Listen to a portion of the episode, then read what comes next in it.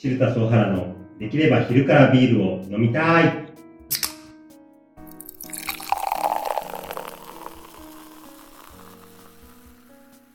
この番組は日常の買い物から簡単に栄養管理ができるアプリシルタスを運営するシルタス株式会社代表の小原がビールを飲んだり飲まなかったり、大体飲んだりしながら事業や会社のことをゆるく話すポッドキャストです。皆さんこんにちは。早速今日のビールの紹介をしていきます。今日はスコットランドのハービストンヘブンセントセッション IPA です。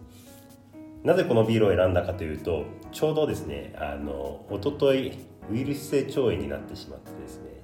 ちょっとアルコールいけるかなって思いながら今日のビールをチョイスしたんですけど、まあご存知の通りセッション IPA なのでちょっとアルコール度数が4.6%低いビールなのでこれだったらウイルス腸炎でも平気なんじゃねえかなと思ってこのビールを選んでます。このビールは4種のホップを、えー、と配合したビールでちょっとマニアックな話になりますがセンテニアルホップとエウレカホップとマグナムとワイメアホップと4種類を混ぜ混ぜしたビールになってます。ちょっとまだ飲んでないですけど早速いただきます。あ ああなるほど。ちょっと僕より先にあの社員の方々が飲んでたんですけどめっちゃ苦いって言われて覚悟して飲んだんですけどそうでもないですね。あのまああの苦さの中にやっぱりこうグレープフルーツ系の柑橘系のホップの香りがするのですごく、まあ、アルコール度数も低いし飲みやすいビールになってます。昼から飲むあ今1時半なんですけど昼から飲むビールとしては最高かなっていう感じですね。はい。じゃあ前回の続きからいきますか。えっと前回あのクックパッドさんのアクセラレーターに採択していただいてえっとオフィスをお借りできたまでお話できたのかなと思ってます。お借りしていたオフィスはそうですね全部で10人ぐらいが座れるスペース。で、まあ、当然あのクックパッドの社員さんと同じ権限で会議室を使えたりだとか、まあ、クックパッドさんといえばあのキッチンにいろんな食材があって、まあ、好きに料理していいよっていうようなあのキッチンを提供いただいているんですけども、まあ、それも含めて全て僕らにも開放していただけた。というようなあの素敵なオフィスでした。で当然あのスタートアップなのでそもそも会社にお金がないみたいなところもそうですしお金がないのであの社員に対しても「ごめんもう1人20万ずつしか払えないわ」みたいな「そうですね全職1000万です」みたいな人も「ごめん20万」みたいな話で全員一律20万にしていた時期だったのでクックパッドさんでお昼とお夕飯を自分たちで料理して作れるっていうのはマジで最高ないい機会をいただけたなっていうのが当時の思い出です。まあ、とはいええっと、この20万のお給料でいつまでこうやっていけるのかっていうのは当然タイムリミットがあります。でやっていけるのもあと1年かなっていうところだったので、まあ、当然売り上げを作っていくっていうのがベースにありながらも、えっと、資金調達をしていくみたいなところをクックパッドさんに入らせていただいてから、まあ、早急に動き始めました。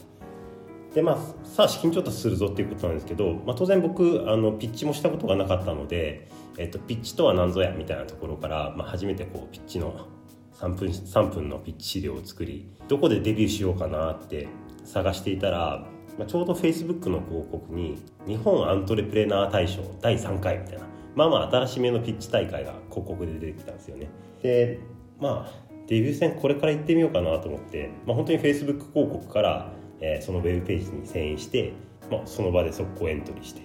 で、まあ、ちょっと部門ごとに分かれていたのでこうヘルスケア部門とか、まあ、それ以外の部門とか。でちょうどヘルスケア部門のあの審査委員長をしていたのが SBI ホールディングスの北尾社長。よしデビュー戦頑張るぞっていうところでまず書類審査があって、まあ、書類審査はあの問題なく通りながら、まあ、予選のピッチが本当人生初めてのピッチですね起業して。ピッチとは何ぞやっていうところがようわからないままピッチしたらなんと決勝戦まで行けてしまいましたと。でまあ残念ながらこう対象になることはできなかったんですけどその、まあ、入賞した表彰式がえーと、帝国ホテルであって、まあ、いわゆる上場企業の社長たちがこう100人ぐらい来てるようなちょっと立派な表彰式だったんですよね。でその表彰式が始まる本当30分前ぐらいですかね。審査委員長だった北尾社長にちょっと出資したいと思うんだよねみたいな話を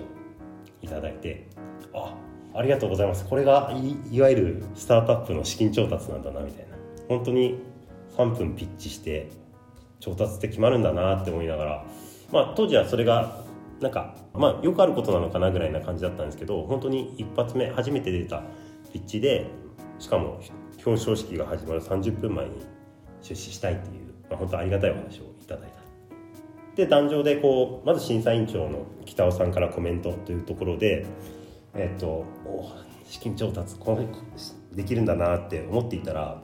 いやシルタスさんに1億円ちょ出資したいと思うんだよねっていう話をその時では僕まだ金額も聞いてなかったのであお金出していただけるんだって話だったと思ったんですけどまさかの